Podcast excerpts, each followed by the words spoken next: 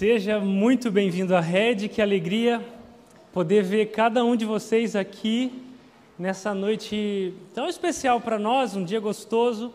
Nós já estamos aqui, esse é o terceiro culto, e eu estou muito feliz por te ver aqui. Tem pessoas que a gente só se viu ultimamente online, né?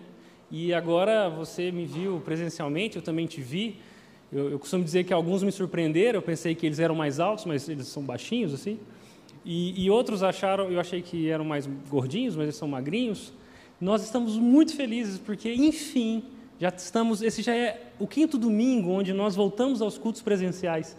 E que alegria, que privilégio é a gente fazer isso aqui juntos.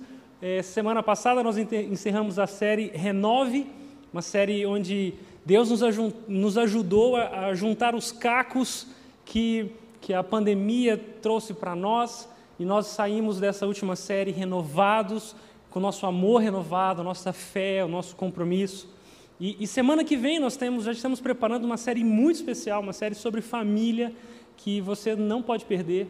E eu estou entre essas duas séries especiais aqui hoje, ah, justamente eh, de modo um pouco estratégico, porque ah, junto o Tiago, você já sabe, o Tiago e a Nath estão grávidos, a Nath daqui a pouco vai sair correndo para o hospital, e, e, eu também, junto com a Laís. A minha esposa também está grávida, é, ela está com mais, chegando aí na 37ª semana, então eu estou pregando aqui para que semana, porque se eu fizesse semana que vem, talvez eu teria que parar a pregação no meio, sair correndo, porque minha filha vai nascer. Então a gente organizou de um modo com que cada pastor pudesse pregar um pouco, organizar a nossa, a nossa, nosso calendário e você pudesse viver experiências com tudo aquilo que Deus tem para você aqui na rede. E eu estou muito feliz, principalmente porque quando eu vejo pessoas como você, talvez é a primeira vez que você está aqui, ou talvez você venha aqui todos os domingos, mas quando pessoas como você chegam a esse lugar,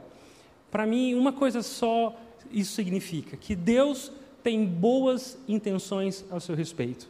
Você já me ouviu falar isso e vai continuar ouvindo, que ninguém se aproxima de Deus sem que de alguma forma o próprio Deus se aproxime dessa pessoa. Então, o fato de você estar aqui hoje, na verdade, não é ideia sua. Na verdade, é uma resposta que você está dando àquilo que Deus já começou a fazer na sua vida, no seu coração. Então, é muito importante, é muito especial. Esse domingo é muito importante para nós. Ah, se você está aqui pela primeira vez e não me conhece, eu já estou falando e eu não me apresentei, deixa eu apresentar você. Eu sou o Washington, tá? Washington Júnior. Então, é, se você não conhece muitos Washingtons na vida, e eu tenho certeza que você não conhece muitos Washingtons, é, eles existem, tá? Olá, eu sou Washington, prazer. Eu sou Washington Júnior, então significa que meu pai é, decidiu compartilhar comigo a bênção de ter um nome tipo esse, Washington. Então lá em casa são dois Washingtons, né? E, e eu sou casado com a Laís, nós cuidamos do aconselhamento bíblico aqui na rede. Ah, como eu já disse, a gente, tem, a gente é pai da Liz, ela tem quatro aninhos, e foi engraçado hoje, porque eu saí de casa pela manhã e do nada minha filha falou assim: Papai, quando você chegar lá na rede, você fala para lá na rede que me ama? E eu fiquei meio desconcertado, assim. Eu falei: Mas você quer que eu fale nos três cultos ou só em um? Ela falou: Só em um, só um tá bom. Fiz isso de manhã, tá? Então sou um pai que cumpre a sua promessa. Então, já que ela não está assistindo, ela está lá no Red Kids, eu não preciso ficar insistindo que eu amo a Liz, a Liz tá? Mas eu estou muito feliz, muito feliz mesmo. Porque se você está respondendo a essa intenção de Deus, você, isso é fato, está aqui hoje com algum tipo de expectativa. Não é verdade? Ninguém veio aqui neutro, tipo assim, ah, vou na rede. Por quê? Ah, para nada não, vou lá. Por mais que você não verbalize isso, é fato que as suas expectativas te trouxeram a esse lugar hoje. Pessoas vêm a um culto como esse porque estão, por exemplo, felizes. Eu cresci lá em Minas escutando pessoas falando assim: Nossa, Deus é tão bom, eu tenho que ir na igreja agradecer.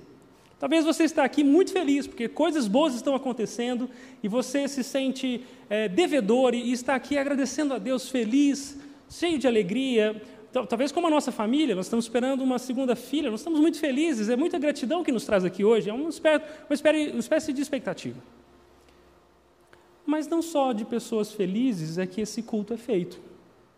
Pessoas felizes vêm aqui, mas talvez você está aqui agora e o que você está experimentando em sua vida não é alegria, pelo contrário, é tristeza.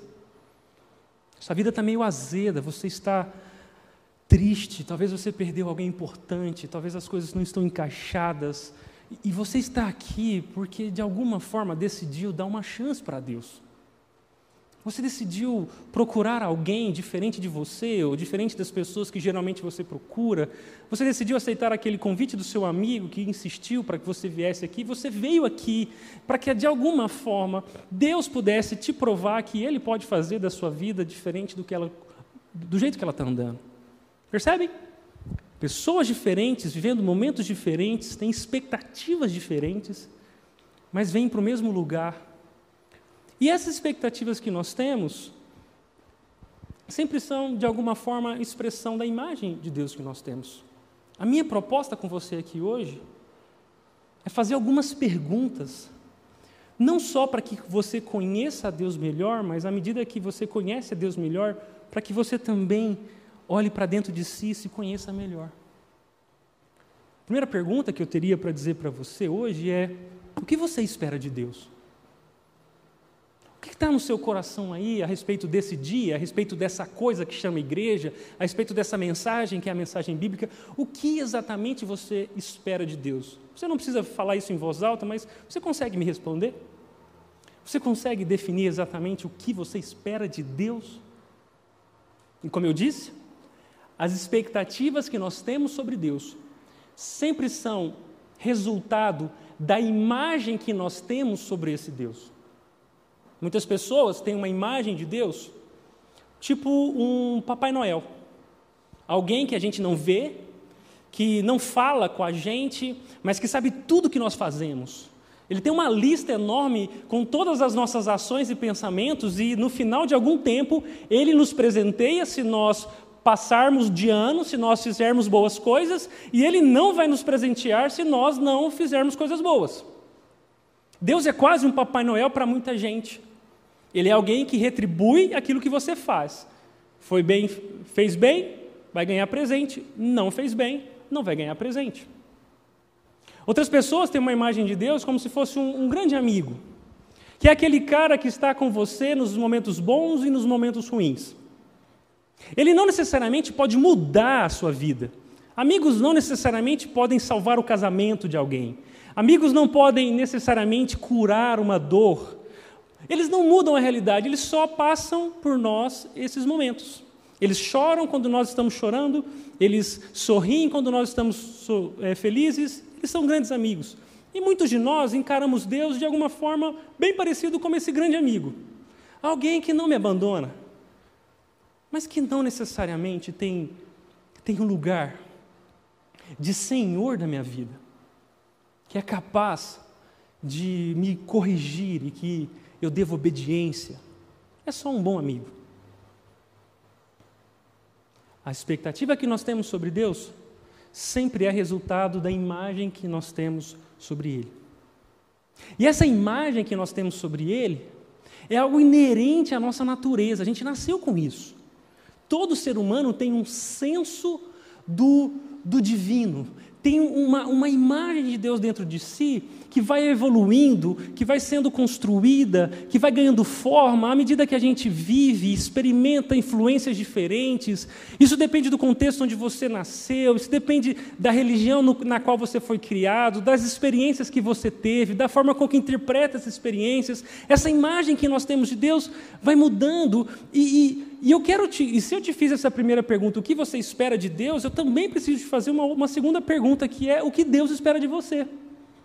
Porque, de alguma forma, todos nós temos um senso de dever diante dessa coisa chamada Deus, ou dessa pessoa chamada Deus, de quem, de alguma forma, nós sabemos que estamos diante dele. É por causa desse senso, dessa imagem que nós temos, que você, sendo um cristão professo ou não, se, se dizendo um religioso ou não, você tem alguma coisa dentro de si que diz que isso é certo e aquilo é errado, que isso é bom e aquilo é ruim, que isso é belo e aquilo é feio. De onde vieram esses absolutos? De onde vier, de onde veio essa regra, esse senso? Isso é o que a teologia chama de senso do divino. Todos nós temos uma regra de fé, uma regra de absoluto dentro do nosso coração e de acordo com ela a gente vive. Então, se eu pedir para que você, de alguma forma, respondesse o que você espera de Deus, você consegue, de uma forma, também responder para si mesmo o que você acha que Deus espera de você? Lembra das expectativas que nós trazemos para um momento como esse? Muitos aqui estão, vêm para esse lugar a fim de serem perdoados, porque se sentem culpados. Eles olham para a sua história, eles olham para os seus relacionamentos, e alguma coisa dentro deles, está, dentro deles está dizendo que as coisas não estão do jeito que deveria. E a culpa é como uma sombra que não abandona.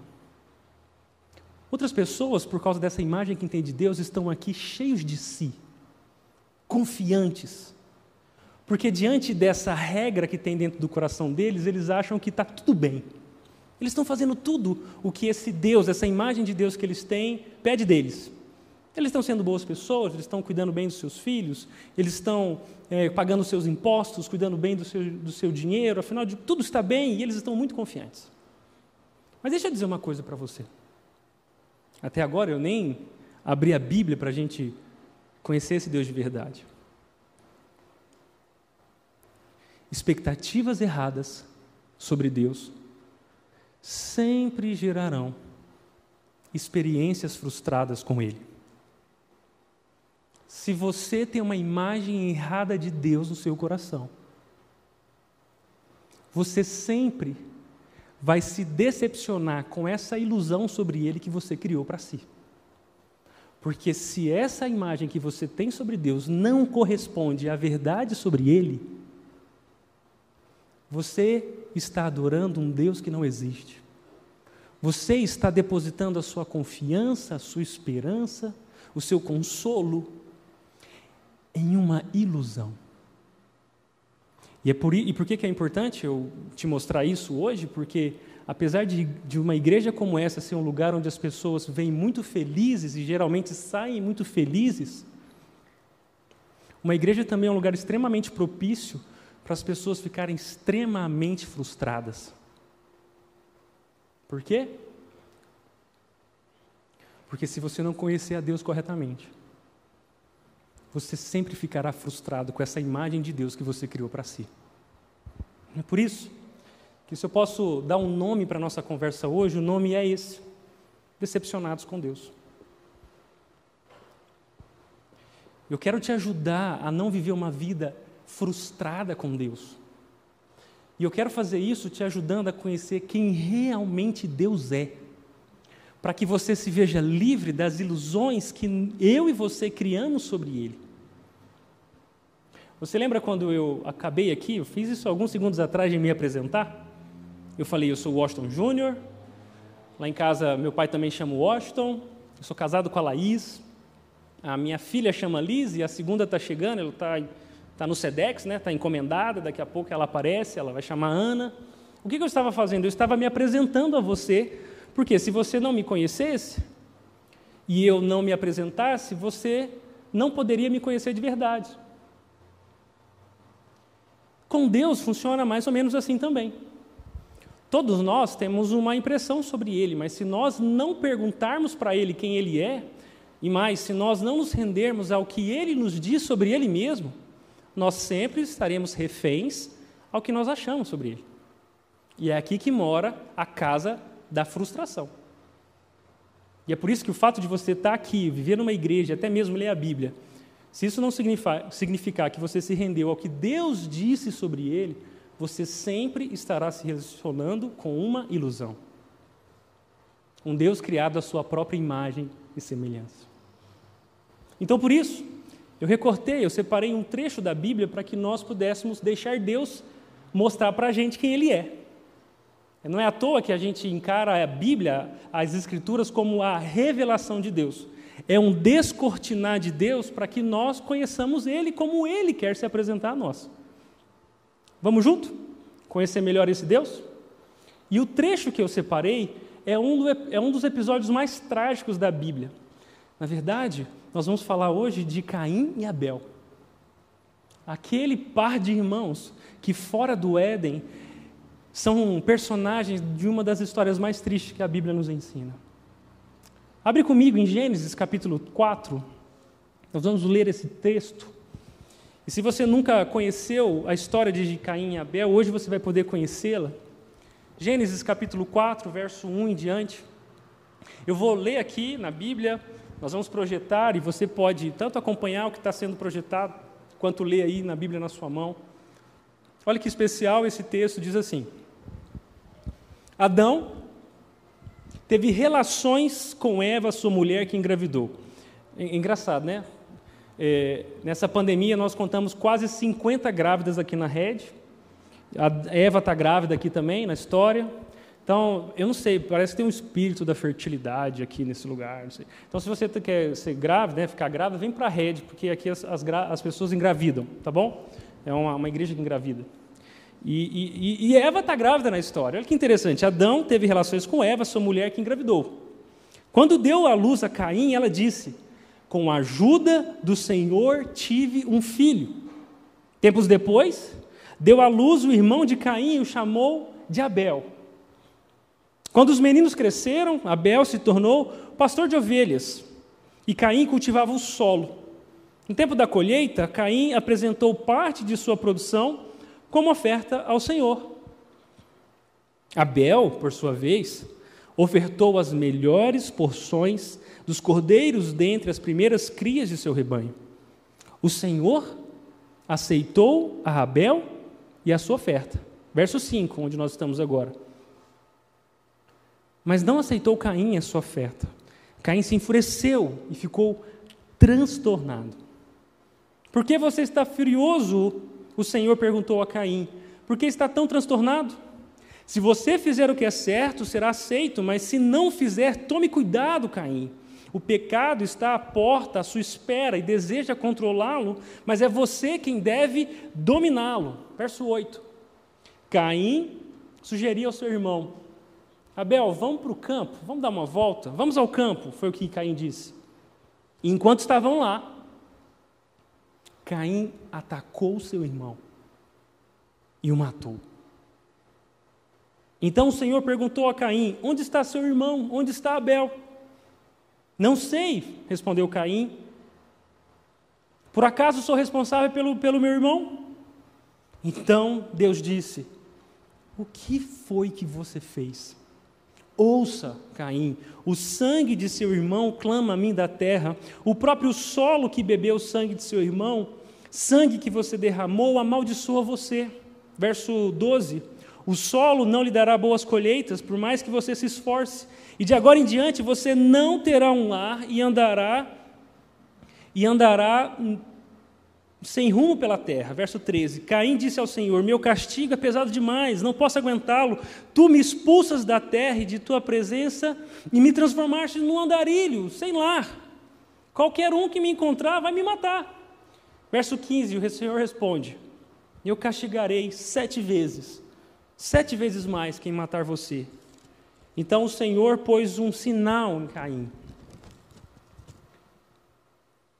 para alertar qualquer um que tentasse matá-lo. E verso 16 termina dizendo: Caim saiu da presença do Senhor e se estabeleceu na terra de Nod, a leste do Éden. Pesado, né? Essa história. Nós estamos lendo o primeiro episódio da vida do homem, da vida da humanidade fora do Éden, depois da queda. E, e as coisas não começam tão, tão brilhantes assim. Pesada essa história. Mas o que é importante nós pensarmos aqui, para conhecermos melhor a Deus, é isso que nós estamos fazendo? Nós estamos ajustando a nossa imagem sobre Deus para que nós compreendamos quem Ele é e possamos viver de acordo com a verdade sobre Ele, não de acordo com as ilusões que nós criamos sobre Deus. O que é importante é que nós estamos lendo Gênesis. E Gênesis é o primeiro dos cinco livros da Bíblia, que nós chamamos o Pentateuco, que Moisés escreve para um povo muito parecido com a gente. Esse é o povo de Israel que acabou de sair do Egito. Aquele povo tinha vivido anos e anos, 400 anos escravo no Egito, e não só escravizados lá, mas eles aprenderam, eles nasceram e aprenderam a reconhecer os deuses dos egípcios. Eles, eles, eles ouviam que, que o rio Nilo é um deus, que o sol é um deus, que existiam vários deuses, eles deveriam se relacionar com eles. E o que Deus está fazendo com o seu povo é tirar o seu povo desse lugar de ilusão, levá-los para a terra prometida e até chegar lá, desintoxicá-los dessas ilusões, dessas imagens erradas sobre quem Deus é. E uma das ações de Deus para que aquele seu povo não estivesse enganado sobre ele era justamente usar Moisés para escrever um livro para contar a verdadeira história da humanidade. Por isso, Gênesis e toda a Bíblia não é uma história que reúne biografias legais para nos inspirar a sermos pessoas melhores. Pelo contrário, a Bíblia foi escrita como a história de Deus com o homem e como Deus Criador nos criou para se relacionar com Ele e está restaurando o, o, a nossa história porque nós ofendemos a Ele quando decidimos pecar. A Bíblia é uma história sobre Deus. Gênesis 4 é uma história sobre Deus. E é por isso que eu quero compartilhar com você o que nós podemos aprender sobre Deus através de Gênesis capítulo 4, a história de Caim e Abel. São quatro verdades sobre Deus que eu quero compartilhar com você aqui agora. A primeira verdade sobre Deus nessa história é que Deus aceita o pecador. Porque nós estamos lendo Gênesis 4. Existem três capítulos, talvez um dos mais importantes da Bíblia, que acabaram de ser lidos aqui. Gênesis 1 nos mostra um Deus criador, o Deus que trouxe ordem ao caos. Não existia nada e ele fez com que tudo se formasse. E ele não só fez isso trazendo ordem ao caos, como criou o ser humano, Adão e Eva, para desfrutar dessa ordem que ele havia é, criado. Deus criou Adão e Eva para se relacionarem com Ele. Deus criou a humanidade para serem espelhos limpos da glória dele. Deus põe Adão e Eva no Éden para que eles cuidem do jardim, como mordomos de Deus nesse lugar que é dele. E Adão e Eva vivem a perfeita harmonia entre eles, porque existe uma perfeita harmonia entre eles e Deus. Adão ama Eva, Eva ama Adão, eles, eles estão felizes, eles andam pelados por todos os lados, porque não existe vergonha, não existe culpa, eles estão funcionando direitinho. Até o dia que Adão e Eva decidem acreditar que talvez Deus não seja bom, e talvez a palavra de Deus não seja a verdade, e talvez as intenções de Deus não sejam as melhores para eles. E talvez exista vida longe do Criador. É por isso que quando Adão e Eva comem do fruto, o problema não é comer a maçã, e nem era maçã. A Bíblia não fala que eram frutos, só fala que era bonito. E eles, quando desobedecem a Deus, eles não estão só tropeçando, eles estão dizendo: Deus, o Senhor não é verdadeiro, o Senhor não é bom, e nós é que vamos resolver a história. Agora é do nosso jeito. Quando Adão e Eva fazem isso, eles começam a experimentar culpa e vergonha. E aquele casal que era cheio de harmonia, que amava e protegia um ao outro, agora começam a se acusar. Adão, ao invés, ao invés de proteger Eva, expõe Eva e diz: Deus, o problema é o Senhor que me deu essa mulher. Se for para matar alguém aqui, faz isso com ela, porque o problema é dela.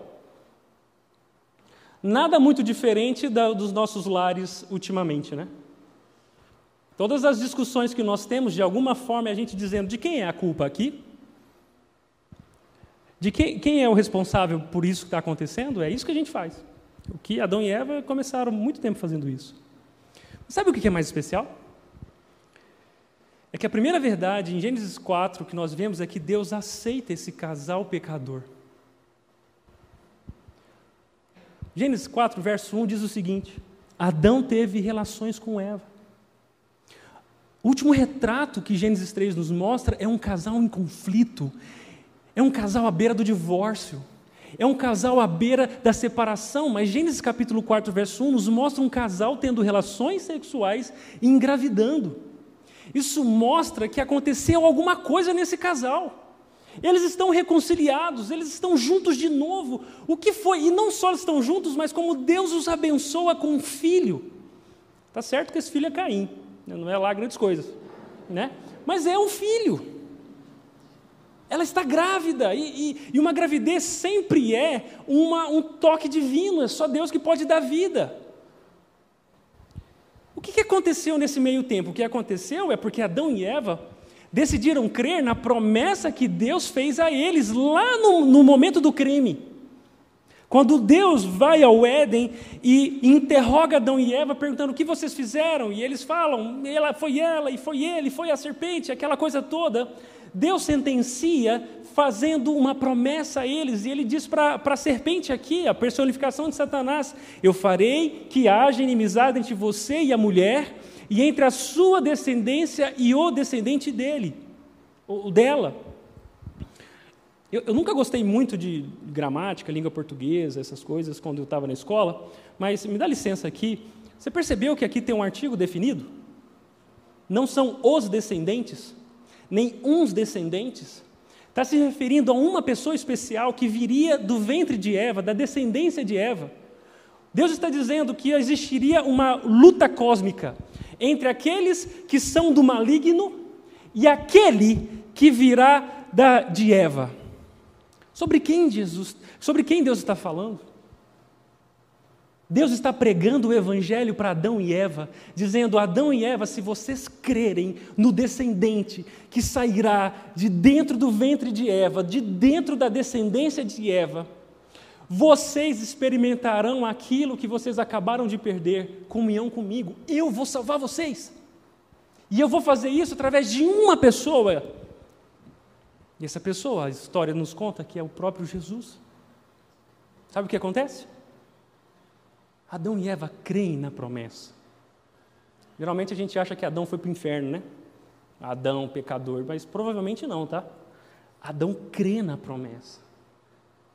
Adão ensina isso para os seus filhos, Eva também, tanto que Eva se alegra porque Deus abençoou ela com um filho.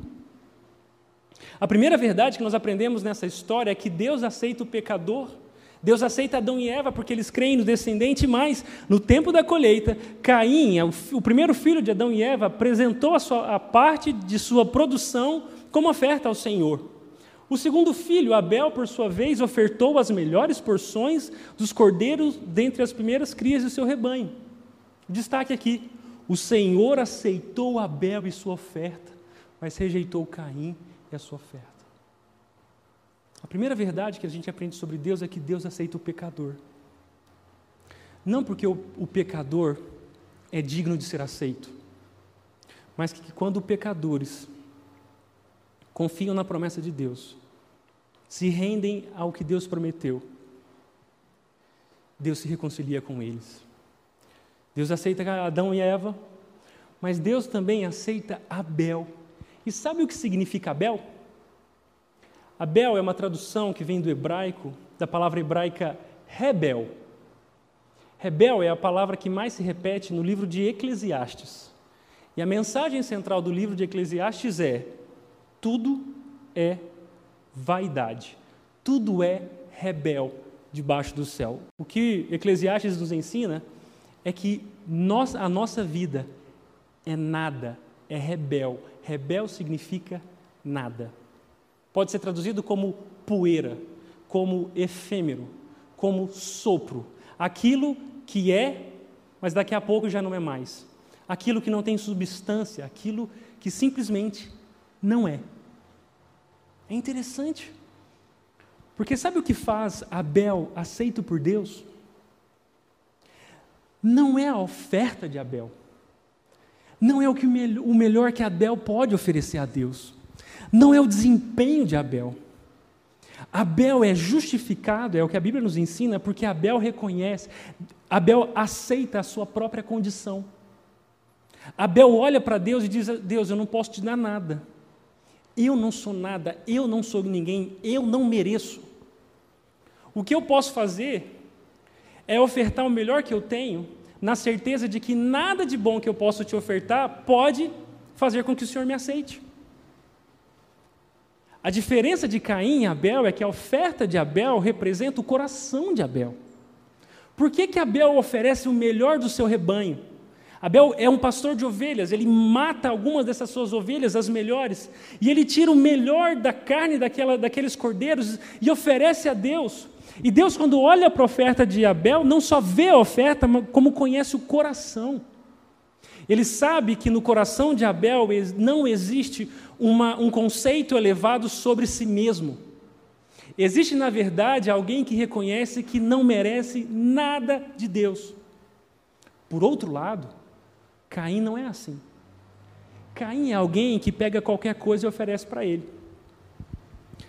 Para você entender o que está acontecendo aqui, na verdade isso acontece semanalmente na sua casa, pelo menos enquanto a pandemia deixava. Lembra quando você, lembra quando a gente recebia os nossos amigos em casa?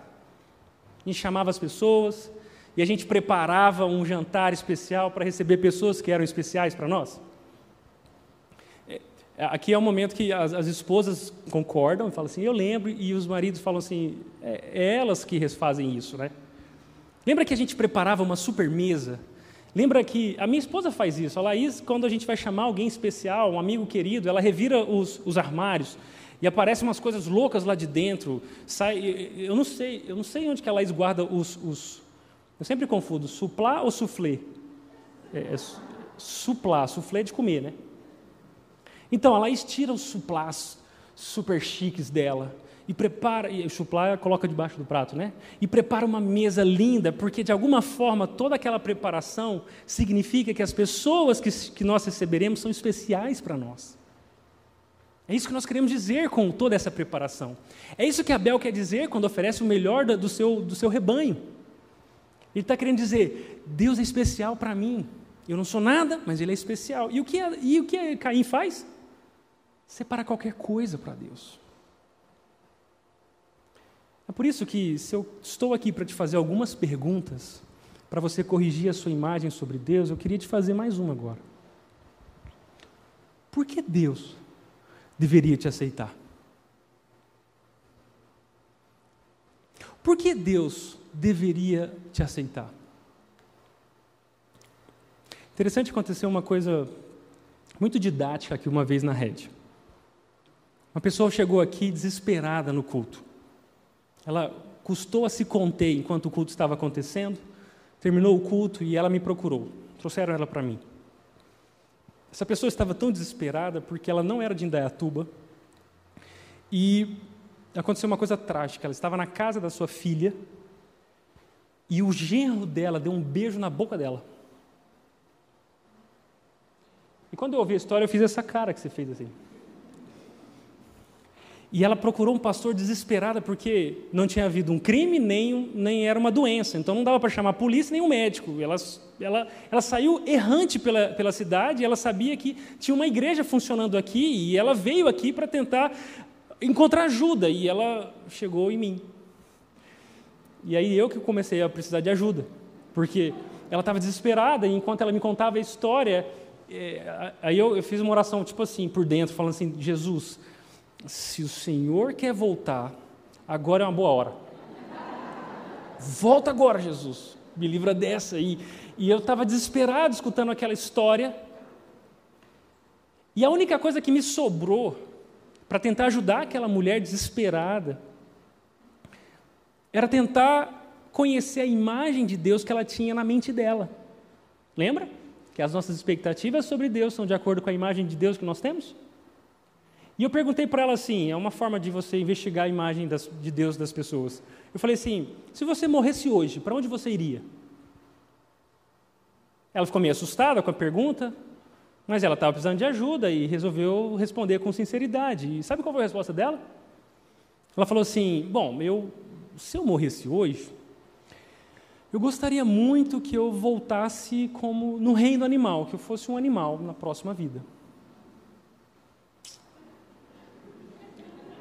Eu não estou usando essa história de modo pejorativo. Isso me ajudou a entender muito qual era o drama daquela mulher. Porque a imagem de Deus que ela tinha era de um Deus que não era nada pessoal, era uma força impessoal, que estava em algum lugar apertando os botões da, da, do universo, e que faria com que, se ela fosse uma pessoa boa na vida dela, na próxima vida ela voltaria num estado bom. Mas se ela fosse uma pessoa ru, ruim, essa força impessoal que ela chamava de Deus, faria com que ela voltasse de uma forma ruim. O que é interessante na história dessa mulher é que essa imagem que ela tinha sobre Deus, esse Deus dela, não podia ajudar ela em nada no drama que ela estava vivendo. E eu tive a oportunidade, o privilégio de apresentar Deus para ela como Deus se apresenta a nós. Como um Deus pessoal que nos ama, que nos criou para funcionar corretamente e que é capaz de redimir as nossas histórias, ela teria um grande desafio pela frente. O casamento da filha dela estava em crise. E ela agora tinha sido afetada pelo casamento da filha dela. Ela precisaria, de alguma forma, agir de acordo com o que Deus ensina a ela. Ela precisava confiar em Jesus, ela precisava conhecer a palavra de Deus, ela precisava ser honesta com a sua filha, ela precisava ser honesta com seu genro. Muitas coisas estariam à frente dela, mas se ela não tivesse uma visão correta de Deus, não existia esperança alguma para essa mulher. Eu espero que se ela está ouvindo essa mensagem, isso é sinal de que a nossa conversa deu certo e ela está procurando conhecer a Deus melhor. Mas qual seria a sua resposta a essa pergunta? Por que Deus deveria te aceitar? Se você morresse hoje, para onde você iria? E não só para onde você iria, por que você iria para lá? Geralmente, quando a gente faz essas perguntas para as pessoas, a resposta é: ah, né, eu iria para o céu. Mas por que você iria? Por que, que Deus deveria deixar você entrar no céu? E, e geralmente o que as pessoas respondem é: ah, porque eu sou uma boa pessoa. A pergunta que vem diante é: mas por que você é uma boa pessoa? De acordo com qual padrão? Com quais parâmetros? Geralmente, o senso que nós temos sobre nós é de acordo com os parâmetros que nós estabelecemos para nós mesmos. Afinal de contas, você sabe que você não é a melhor pessoa desse mundo. Mas, de alguma forma, você sabe também e concorda que existem pessoas piores do que você. Não é verdade? Bom, se o inferno é para alguém, deve ser para essas pessoas que são piores do que você, porque pessoas como você têm que ir para o céu. Mas esses são os parâmetros de Deus? É por isso que uma imagem errada de Deus sempre gerará uma expectativa errada sobre Ele. E uma expectativa errada sobre Ele sempre gerará pessoas frustradas com Ele. Sabe qual é o padrão de Deus? Para aceitar pessoas? Ser igual a Jesus. Aquele que nunca pecou, aquele que nunca ofendeu a Deus. E diante desse padrão, nenhum de nós pode ser aceito por Deus. Abel sabia disso. E é por isso que ele aceitou o seu nome, ele era nada. Mas Caim não concordava com isso. Caim acreditava que Deus deveria aceitá-lo porque ele acha que deveria. E é por isso que eu quero te ajudar aqui nessa noite a entender quem Deus é, mas também a entender quem você é diante dele. A primeira verdade sobre Deus é que Deus aceita o pecador que crê em Jesus. A segunda é que esse Deus convida ao arrependimento. Olha como a história continua. O Senhor aceitou Abel e sua oferta, mas não aceitou Caim e sua oferta.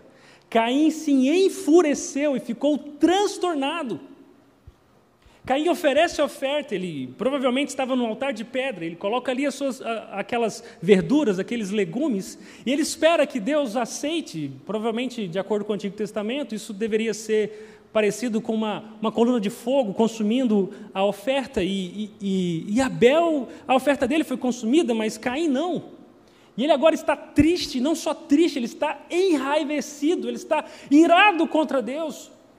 Ele está indignado. Como assim que Deus não me aceita? Como assim que Deus não concorda com o que eu fiz por ele?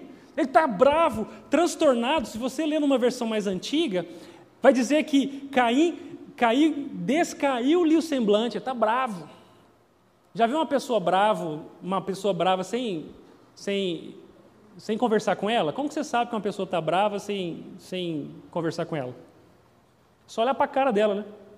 Bravo, Tipo quando você fecha o cara, dá uma, uma barbeiragem no, no trânsito, como é que o cara passa? Assim, é uma conversa profunda, né? O cara bravo, é assim que Caim sai daquela oferta, bravo. E, a, e, e Gênesis continua dizendo: É o Senhor, por que você está tão furioso, Caim? Por que está tão transtornado? Se você fizer o que é certo, você será aceito, Caim, mas se você não fizer, tome cuidado. O pecado está à porta, à sua espera, e deseja controlá-lo, mas é você quem deve dominá-lo. Olha que especial. Nós sabemos qual é o fim dessa história.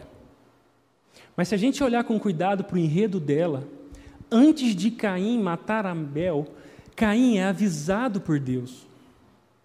Caim ainda não sabe que é um homicida, que é um assassino, mas Deus já vê assassinato no coração de Caim. E Deus é, é, tão misericordioso, esse Deus que eu quero que você conheça hoje, ele convida o pecador ao arrependimento, porque Deus entra no meio da história e fala assim: Caim, Caim, por que, que você está tão bravo? O que, que fez com que você ficou chateado assim? Por que, que você está com raiva? Caim, você sabe se, que se você fizer o que é certo, você será aceito. Provavelmente aqui, ah, Caim sabe o que ele deve fazer, sabe como adorar a Deus. Ele herdou dos seus pais toda a história, ele conhece o Evangelho. Deus não está cobrando algo de Caim que ele mesmo não tenha dado. Caim tem informações sobre como se relacionar com Deus. E Deus fala: se você fizer o que é certo, Caim, você vai ser aceito, mas se você não fizer, cuidado, porque o pecado está te esperando na próxima esquina. Ele está à porta, à sua espera, e você precisa controlá-lo. Porque se você não fizer isso, é ele que vai controlar você. Sabe o que eu aprendo aqui sobre esse Deus que convida o pecador ao arrependimento? Que Deus nunca nos deixa desavisados sobre as consequências dos nossos atos. Você já viu isso na sua história? Seu casamento indo de mal a pior, e pessoas, situações, mensagens como essa, amigos, o próprio testemunho do Espírito Santo no seu coração dizendo: ei, ei, ei, não vai por aí, não vai por aí. E o coração daquele que não se arrepende, um coração obstinado, é aquele que tapa os ouvidos para os alertas de Deus. E eu sei que eu estou falando aqui para pessoas que estão à beira do colapso. Seja no seu casamento, sejam em relações que estão sensíveis, pessoas que Deus está dizendo: ei, ei, ei, para! Se arrependa, volte, não faça isso, não vai por aí. E uma coisa que eu e a Laís aprendemos, tanto com a experiência de aconselhamento, quanto a nossa própria experiência dentro de casa, é que quando nós não agimos radicalmente contra o pecado, o pecado entrará radicalmente em nossas vidas. Mas nós nunca queremos aceitar isso, né? A gente sempre acha que a gente consegue dominar. A gente sempre acha que o casamento não pode ir de mal a pior. A gente sempre acha que aquelas coisas vão ser resolvidas. Mas o que a, a, a experiência mostra, a nossa própria história de vida é que nós estamos quando não nos arrependemos, a passos largos para que o pecado se torne o Senhor da nossa vida. E eu falo isso com muito amor e temor no coração, porque eu sei que existem pessoas aqui que daqui a algumas semanas ou daqui a alguns meses, talvez estarão lá na casa da rede pedindo aconselhamento, porque a vida acabou porque o casamento acabou, porque aquele relacionamento foi embora. Se Deus está te avisando hoje alguma coisa, por favor, se arrependa, porque Deus sempre nos convida a isso. E quando nós não ouvimos a Deus, nós seguimos o caminho de Caim, que é ir de mal a pior, no rumo do nosso coração. Por isso, do que você precisa se arrepender hoje? Que relacionamento hoje que você precisa dar atenção? Que postura que você tem hoje que você precisa abandonar? Com quem você precisa conversar e dizer: Eu errei, me perdoe? O que, que Deus está te incomodando para fazer? Por favor, ouça a voz de Deus do que você precisa se arrepender agora. A terceira verdade sobre Deus que esse texto nos ensina é que Deus condena o pecado. Olha o que a, história nos diz: Caim sugeriu a seu irmão: vamos ao campo. E enquanto estavam lá, Caim atacou Abel, seu irmão, e o matou. Então o Senhor perguntou a Caim: Onde está o seu irmão? Onde está Abel? Eu não sei, respondeu Caim. Por acaso sou responsável por seu irmão? Percebe? O Deus que aceita pecadores e os convida ao arrependimento, também é o Deus que não faz vista grossa ao pecado, ele condena o pecado. Deus não está falando, veja bem, Caim, talvez, é, poxa, você errou. Não, não, Deus, Deus conhece os nossos corações, Deus conhece os nossos atos. E se tem alguma coisa que está cada vez mais rara nas igrejas por aí, é essa palavra pecado. Mas deixa eu dizer uma coisa para você: mentira é pecado, mentir é mentir. Adultério é adultério, é pecado. Sonegar impostos é roubar, é pecado. A ira é pecado. E todas essas coisas estão presentes na nossa vida, por mais que nós não aceitemos. O Deus que se revela nas Escrituras é um Deus santo, e a nossa diferença com Ele é que Ele é santo e nós somos pecadores. Não é à toa que quando Pedro conhece a Jesus, Jesus prega, a resposta de Pedro é dizer: Jesus, por favor, sai de perto de mim, porque eu sou pecador. Eu não consigo suportar a sua santidade, eu reconheço que eu sou, por favor. Por isso que se você foi em alguma igreja, viveu talvez em, em alguma igreja, e quando você lembra do que escutou lá, se a palavra arrependimento, pecado, não são coisas que, que saltam rápido na sua memória, provavelmente você não estava numa igreja de Jesus, porque o evangelho que nós temos a pregar, a mensagem de Deus, começa com a má notícia de que nós estamos separados dele, que nós somos pecadores e merecemos condenação, que a melhor das nossas intenções e a melhor das nossas ações são manchadas pelo pior do nosso coração, que é o egoísmo, que é o orgulho. E essa má notícia só tem esperança, só não acaba por aqui, porque Deus nos amou em Jesus para salvar pessoas como eu e você. Eu me lembro quando era adolescente, eu aprendi o Pai Nosso, e o Pai Nosso diz: Perdoai as nossas ofensas, assim como nós. Te lembra do Pai Nosso? Assim como nós perdoamos aqueles que nos têm ofendido. Eu falei, uau! Entendi como funciona. E aí eu saí pedindo perdão por qualquer coisa que eu fazia com alguém. Eu esbarrava na Laís e ela falava, oh, e tal, e eu falava, me perdoe, me perdoe, me perdoe. E à medida que eu fui crescendo com Deus, eu percebi que a minha disposição de pedir perdão para as pessoas não era motivada pelo meu amor a elas, pelo meu desejo de me reconciliar com as pessoas, na verdade, a minha disposição de pedir perdão para qualquer um que ofendesse era o meu medo de não ser aceito por Deus. Eu não estava nem aí para as pessoas, eu só estava aí para mim mesmo. Então, em atitudes boas, como pedir perdão, atitudes boas, como pedir perdão, talvez sejam os melhores lugar, o melhor lugar para a gente esconder as piores das nossas motivações. É por isso que ser voluntário numa igreja como essa talvez seja o melhor lugar para se esconder. Talvez vir a um culto talvez seja o melhor lugar para se esconder. Porque na verdade o que está no seu e no meu coração é um profundo orgulho. Como Caim, que em momento algum confessa o seu pecado. Caim, você não, não ouve sair da boca de Caim nessa história nem o nome de Abel. Ele fala: Eu não sou responsável por Abel eu não sei onde ele está, ele está dizendo: não me importa, nem Abel, nem você.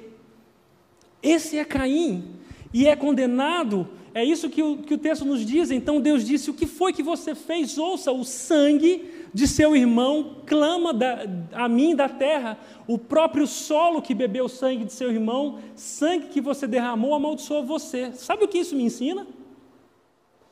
Que Deus está falando com, com Caim, dizendo: Caim, quando você ofende o seu irmão, quando você mata o seu irmão, isso é algo que diz respeito a mim, porque eu sou o juiz de toda a terra. O, sol, o sangue do seu irmão está gritando por justiça. Caim, eu preciso fazer algo, Porque o mundo não está nas suas mãos, a sua vida não é sua, a vida do seu irmão não é sua, a relação de vocês não, não, não é de vocês, vocês são meus. Eu sou o juiz de toda a terra. Uma das formas com que eu experimentei esse Deus como o Senhor, diante de quem nós prestaremos contas, é isso que Deus está falando para Caim, foi quando eu quis pedir a Laís, é, o meu sogro, né, pedir a mão da Laís em casamento. Eu morria de medo do meu sogro. Eu era um, um molequinho, nem tinha barba direito, devia ter uns 15 reais na conta, não tinha nada para oferecer. E aí eu olhei para o meu sogro, meu pai já falou assim: se você, quer, se você quiser namorar, você tem que ter peito para ir lá falar com o pai dela. Eu falei: peito eu não tenho, não, mas eu vou. E aí eu fui lá falar com meu sogro. E aí meu pai me falou assim: ah, uma coisa, cuida bem da filha dos outros, viu? Deu muito trabalho para criar, você não vai estragar a vida dela, não.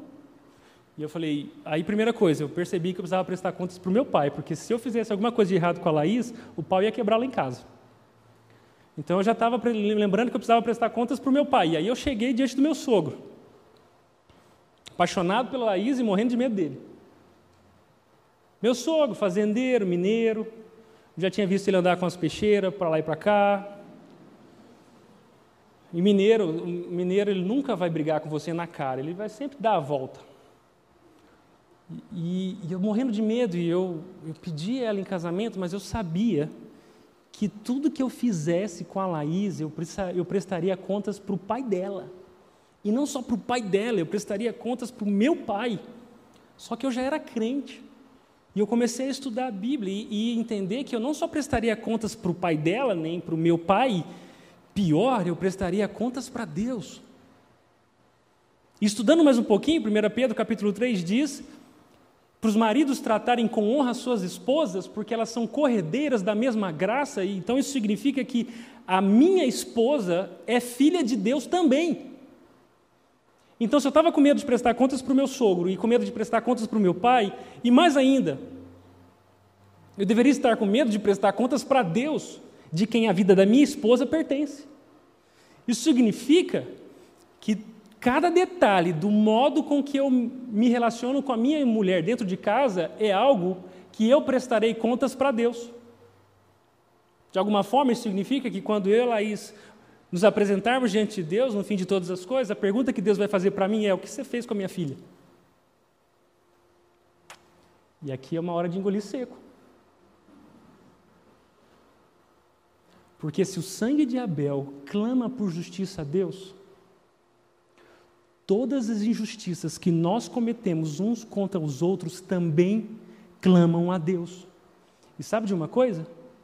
Você prestará contas a Deus sobre o que você faz, sobre o que você não faz, sobre o que você quer, sobre o que você pensa. Deus é o Senhor. Isso é muito sério. Porque a religião de Caim é alguém, a religião de Caim é uma fé, é um jeito de se relacionar com Deus que não tem a ver com Deus verdadeiro. Olha como que é a religião de Caim. Caim é um cara que confia no próprio desempenho. Ele fala assim: Deus me aceita porque eu faço o melhor que posso. Deus me aceita porque ele tem que agir conforme as minhas expectativas. Deus é um cara que precisa concordar com o que eu acho que ele tem que concordar, ele confia no próprio desempenho. Ele oferece qualquer oferta a Deus, Caim não é nada excelente porque ele acha que ele é o padrão, que só é bom se for ele, do jeito dele. Ele oferece qualquer oferta a Deus porque Deus é qualquer um para ele. A religião de Caim é essa religião de competição. Se você ler é, Judas, que é uma carta pequenininha no Novo Testamento, Judas vai dizer que os, os, os hereges, os falsos mestres, seguiram Caim após a sua, o seu caminho. Isso significa que toda religião falsa, todo relacionamento falso com Deus, de alguma forma tem esses elementos. São pessoas que confiam no próprio desempenho. Afinal, eu cresci na igreja, eu cuido bem dos meus filhos, eu levo eles todos os domingos, eu não, eu pago os meus impostos, eu trato bem as pessoas, eu confio no que eu faço. Deus não pode me rejeitar. Não existe nada de errado comigo, eu sou uma boa pessoa. Deus sabe do meu coração, conhece as minhas intenções, ele aceita o que eu faço por ele. A competição que marca a religião de Caim esse espírito que existe dentro de nós, que o tempo todo estamos nos comparando. Por que, que você fica, com, fica triste quando abre o WhatsApp vê, ou o Instagram e vê pessoas tendo uma vida diferente daquela que você está vivendo? Por que, que você fica triste quando vê seus amigos, seus, seus colegas, seus irmãos, talvez, experimentando coisas na vida que você não experimenta? Porque, de alguma forma, nós estamos sempre competindo uns com os outros. É por isso que você nunca está satisfeito com o seu corpo. É por isso que você quer provar para as pessoas que você é melhor do que elas. E é por isso que você não aceita quando alguém se alegra mais do que, do que você. É por isso que é tão difícil chorar com os que choram. E é por isso que é tão difícil para nós se alegrar com os que se alegram. Porque de alguma forma a nossa espiritualidade tem a ver com competição. Nós achamos que existem pessoas piores do que nós. E enquanto existir esse tipo de pessoas, nós estamos confortados, porque afinal de contas, tudo é uma competição. Essa é a religião de Caim. É por isso que não existe perdão, não existe arrependimento aqui, porque na verdade ele está lutando contra Abel. Você identifica isso na sua vida? A dificuldade de aceitar opinião, uma opinião diferente da sua. Você vê isso no seu casamento? O quanto ficou difícil conversar porque ninguém está se ouvindo. Na verdade, um está querendo falar mais alto que o outro. Você vê isso aqui nos relacionamentos dentro da igreja? O quanto é difícil corrigir alguém, porque a gente tem que pisar em ovos, porque se a gente pisar no ovo errado, putz. Porque afinal de contas nós estamos competindo pela glória de sermos aceitos, e quando não somos, nós odiamos o quem não nos aceita. A religião de Caim, essa é a religião que não aceita as consequências. E se tem uma das, uma das lições que eu melhor aprendi com meu pai, foi que um verdadeiro arrependido é aquele que aceita as consequências do que fez. A nossa vida está cheia de remorso. E o que é o remorso? É quando a gente fica triste pelas consequências. É quando a gente vê que aquilo que a gente fez deu ruim. Mas o arrependido é aquele que reconhece o que fez e não só reconhece o que fez, mas se entristece por ter ofendido a Deus e aceita as consequências. Na Bíblia, talvez o melhor exemplo é de Davi, que quando adultera e mata um seu grande amigo para ficar com a esposa dele, Deus sentencia Davi e o que Davi faz? Aceita as consequências. Se tem um milagre que acontece dentro de uma igreja, em lugares como esse, é quando alguém se, se arrepende. E é milagre porque é raro. Nós estamos cheios de desculpas e estamos dispostos a fazer o que for necessário para não sofrer as consequências dos nossos pecados. É isso que Caim faz. Caim não aceita o que Deus diz sobre ele. Ele não aceita as consequências. Eu disse do meu pai que me ensinou sobre arrependimento. Meu pai, por, uma, por muito tempo na vida, fez tudo errado em, relação, em questões fiscais, contábeis, financeiras sobre o seu negócio. Decisões erradas trouxeram para ele uma grande dívida, junto à Receita, junto ao governo, que trouxe muita dor, muita tristeza para nós. Meu pai negociou as dívidas em vários anos e está pagando mensalmente as parcelas das suas dívidas. E quando a gente conversa sobre isso, ele sempre repete, ele falou assim, filho, eu errei. E eu não posso plantar uma semente ruim na vida e querer que essa semente, que, essa, que o fruto seja bom. O que eu posso fazer é aceitar a colheita ruim que eu produzi e começar a plantar coisa boa. A postura de alguém arrependido. É fácil para o meu pai a cada mês pagar aquele boleto? É claro que não. A consequência lembra ele da sua culpa mas ele marcou profundamente a minha vida porque eu conheci um arrependido um dia, o meu pai, que aceitou as consequências dos seus erros. Sabe qual é a religião de Caim? É a religião daqueles que só se preocupam consigo mesmo. É por isso que a próxima pergunta que eu tenho a dizer para você é: quem é o seu Deus? Em quem você confia? De acordo com o que você vive? Quem é a sua esperança?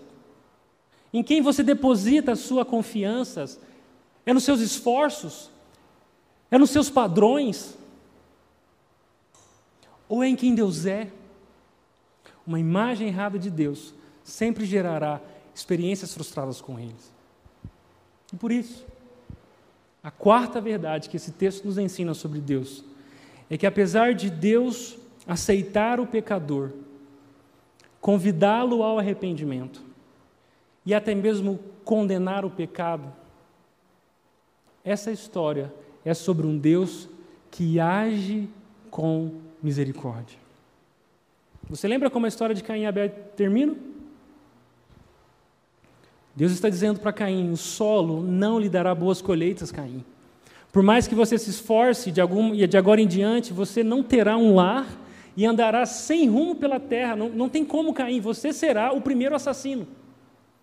Você era um bom agricultor, a sua mão era boa, mas agora o solo não vai te dar os frutos que você espera. Porque esse solo bebeu do sangue do seu irmão que você derramou. Por onde você andar, as pessoas vão dizer: lá vai Caim, o assassino. A sua família será a família do assassino. As consequências estão sobre você. Não tem como mudar isso. Não tem como gerar uma amnésia coletiva em todo o mundo. E Caim disse ao Senhor: Meu castigo é pesado demais, Deus. Eu não consigo aguentá-lo. Olha, olha, olha isso. Caim mata o irmão. E quando Deus diz o que vai acontecer com ele, ele fala assim: Não é justo. Não é justo um homem obstinado. E Caim diz: Você, Deus, me expulsou da terra e da tua presença, e você me transformou num andarilho sem lar. Foi isso mesmo que Deus fez, ou foi Caim que fez isso com a vida dele? Caim trouxe essas consequências, agora ele andaria errante, ele não encontraria repouso, a culpa estaria diante dele. Todos os dias esse, ele, ele, se lembra, olharia para suas mãos e se lembraria daquilo que ele fez com seu irmão. Ele não encontraria paz, por isso que ele seria um andarilho, não dá para parar em lugar algum. A culpa não nos deixa repousar. Ele diz: qualquer que me encontrar vai me matar. Mas sabe qual é a resposta de Deus para Caim? O Senhor respondeu: Eu castigarei sete vezes mais quem matar você, Caim. Então o Senhor pôs em Caim um sinal para alertar qualquer um que tentasse matá-lo. Esse sinal poderia ser qualquer coisa, ninguém entende exatamente o que é esse sinal. Alguns dizem que é uma tatuagem, outros dizem até que é um cachorro, um cachorro para proteger Caim. Ninguém entendeu isso. Mas alguma coisa é fato. Caim obstinado. O Caim que não se arrependeu. Não mudou quem Deus é. Deus que aceita o pecador, nos convida ao arrependimento e condena o nosso pecado, é o mesmo Deus que continua agindo com misericórdia. Não dá para ler essa história de Caim e não ficar injuriado com Deus. O que você faria com Caim? Quem aqui não mataria Caim? Eu mataria. É justo. Abel não fez nada. Mas Deus não é como eu, nem como você, nem como Abel, muito menos como Caim. E no fundo do poço da culpa e da vergonha e do pecado de Caim, raia um feixe de luz. Um Deus misericordioso dizendo: Caim, eu não te trato segundo as suas atitudes. Caim, eu não faço com você o que você fez com seu irmão. Caim, eu ainda sou misericordioso. E, e sabe, se existe algum personagem nessa história que mais se parece conosco, não é Abel, é Caim. Porque cada um de nós, enquanto não se arrependeu ainda, está no caminho de Caim, vivendo segundo as suas próprias escolhas, lutando contra tudo e todos, a fim de ser aceito por eles e ainda mais pelo próprio Deus que a imagem, a ilusão que nós criamos, a gente acha que ele vai nos aceitar. Nós somos Caim nessa história. E é por isso que a quarta verdade sobre Deus, que Gênesis capítulo 4 nos ensina, é que Deus age com misericórdia. Deus resolve dar uma esperança para Caim. Porque afinal de contas, Abel está morto, Abel já está com Deus. A Bíblia chama Abel de um justo. Ele entendeu quem Deus é, ele entendeu quem ele era, mas Caim ainda não. Por isso Deus age com misericórdia. Deixa eu dizer uma coisa para você. Se esse tempo que nós tivemos até agora foi significativo para você olhar para dentro e Deus te mostrar o que está aí dentro, deixa eu dizer, há esperança para você. Há esperança para esse seu casamento que vai de mal a pior. Há esperança para esses relacionamentos que você tem em mente aí que estão quebrados há esperança para qualquer pecador. Se houve para Caim, há para você. Porque aquilo que nós fazemos diante de Deus não muda quem Deus é diante de nós. Ele continua sendo misericordioso. Ele continua, continua sendo poderoso e capaz de transformar as nossas histórias. Por isso, a última pergunta que eu tenho a dizer para você hoje é: como é que Deus já tem sido misericordioso com você hoje? Onde está a misericórdia de Deus na sua vida? Você consegue reconhecê-la? A história de Caim é uma história triste. É quase uma história agridoce, porque Caim é o primeiro homicida, ele é obstinado. Mas se você ler o resto da história de Caim, é na, é na, é na descendência de Caim que se desenvolve tecnologia, eles começam a lidar com ferro. É lá na cidade de Caim que começa a se ouvir música, porque os filhos de Caim fazem instrumentos, existe beleza, existe desenvolvimento. Mas também é na história de Caim que existe a primeira bigamia, Lameque, um dos seus filhos, casa com duas mulheres e a coisa fica feia. Não parece a sua história? Alguém que estraga tudo, de novo e de novo mas que ainda assim experimenta da misericórdia de Deus. A minha pergunta para você, é, aonde que a misericórdia de Deus já se apresentou na sua vida? Onde você pode encontrar misericórdia para ser transformado com ela e começar a reparti-la? Talvez uma das conversas mais profundas que eu tive com a minha esposa ultimamente foi quando nós decidimos, quando nós percebemos que nós estávamos parando de acreditar na misericórdia e deixando de ser misericordioso um com o outro. E quando Deus raiou esse feixe de luz no nosso relacionamento, nós entendemos que se nós parássemos de ser misericordiosos um com os outros, um com o outro, isso era um sinal que nós havíamos deixado de acreditar que Deus é misericordioso com a gente. Nós estávamos deixando de acreditar em Deus, em quem Ele é. E é por isso que quando você perde as suas esperanças, é porque você deixou de acreditar em Deus e voltou a acreditar naquela ilusão que você cria sobre Ele, como um Deus igual daquela mulher que veio aqui que não poderia ajudá-la em nada. Mas quando nós nos rendemos diante do que Deus nos diz sobre Ele, nós estamos prontos para abrir essa maçaneta da graça e encontrar um novo caminho, e encontrar um recomeço, e encontrar esse Deus que não se cansa da gente, e que decidiu ser misericordioso com Caim, não porque ele merecia, mas porque ele é, e ponto final. É por isso que eu quero terminar essa noite lembrando que se o sangue de, Caim, de Abel falava alto, Deus não escultou o sangue de Abel, porque existiria um outro sangue na história falando mais alto do que o sangue de Abel. É o que diz Hebreus capítulo 12, é o texto falando aos cristãos, dizendo: Vocês que creram em Jesus, chegaram ao Monte Santo, a Jesus, o mediador da nova aliança, e ao sangue aspergido que fala coisas melhores do que falava o sangue de Abel. Sabe por que, que Deus não fulmina Caim? Porque outro sangue seria derramado na história um sangue melhor e que falaria mais alto do que o sangue de Abel, o sangue de Jesus que é derramado em favor de todo aquele que crê.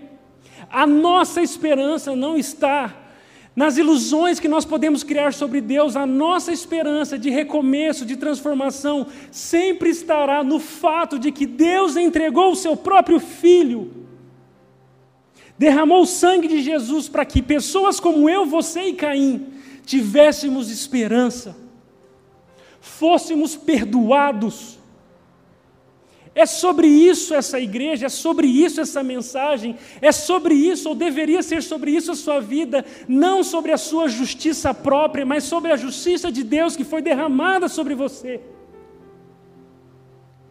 Deus não fulmina Caim, porque o próprio Deus ofereceria um sacrifício para perdoar Caim. Deus decidiu te perdoar. E agora é você que decide o que faz com isso se reconhece a si mesmo como Abel, alguém que é nada e não tem nada a oferecer, ou que continua sendo tipo Caim, que acredita que tem muito para oferecer e que tudo precisa girar em torno de você. É por isso eu queria que nós terminássemos essa noite com três sugestões. A primeira delas, para você refletir e praticar, é: desista de ser alguma coisa. Desista de ser alguma coisa. Aceite a verdade sobre você. Você não é nada. Você é Abel. A segunda, Deus condena o pecado. Atenda ao seu chamado ao arrependimento. Aonde que você precisa se arrepender hoje? Se você sair daqui sem uma atitude prática de arrependimento, você continua obstinado. Onde você precisa se arrepender? E, por fim, a última, Deus é misericordioso. Independente de onde você está, há esperança para você. Independente de onde o seu casamento está, há esperança para vocês. Independente de onde a sua história está hoje, existe um novo episódio. Há esperança para você. Eu queria que nós encerrássemos essa noite com os olhos fechados, olhando para dentro de nós e encontrando esses feixes de luz, de misericórdia que Deus faz raiar em nossas vidas. Abrindo os olhos para o que Deus já está falando com você e ajustando as nossas expectativas para adorar verdadeiramente a Deus. Eu quero orar por você. Deus, eu não faço a mínima ideia do que está acontecendo na vida de todo mundo aqui. Eu sei o que está acontecendo na minha. E a nossa oração é: Deus, perdoe o nosso pecado. Deus, abra os nossos olhos para a nossa própria condição e Deus transforma as nossas vidas. Nos ajuda a acreditar na Sua misericórdia e viver baseado nela. Deus transforma essas histórias que nós destruímos. Deus nos salva e nos ajuda a recomeçar, não porque nós somos capazes, mas porque o Senhor é bom e porque o Senhor não muda, mesmo que a gente continue fazendo tudo errado. Obrigado por essa noite, obrigado por nos ensinar isso e obrigado pela Sua verdade que nos transforma. Nós queremos te amar cada vez mais e cada vez melhor. É a nossa oração, em nome de Jesus. Amém.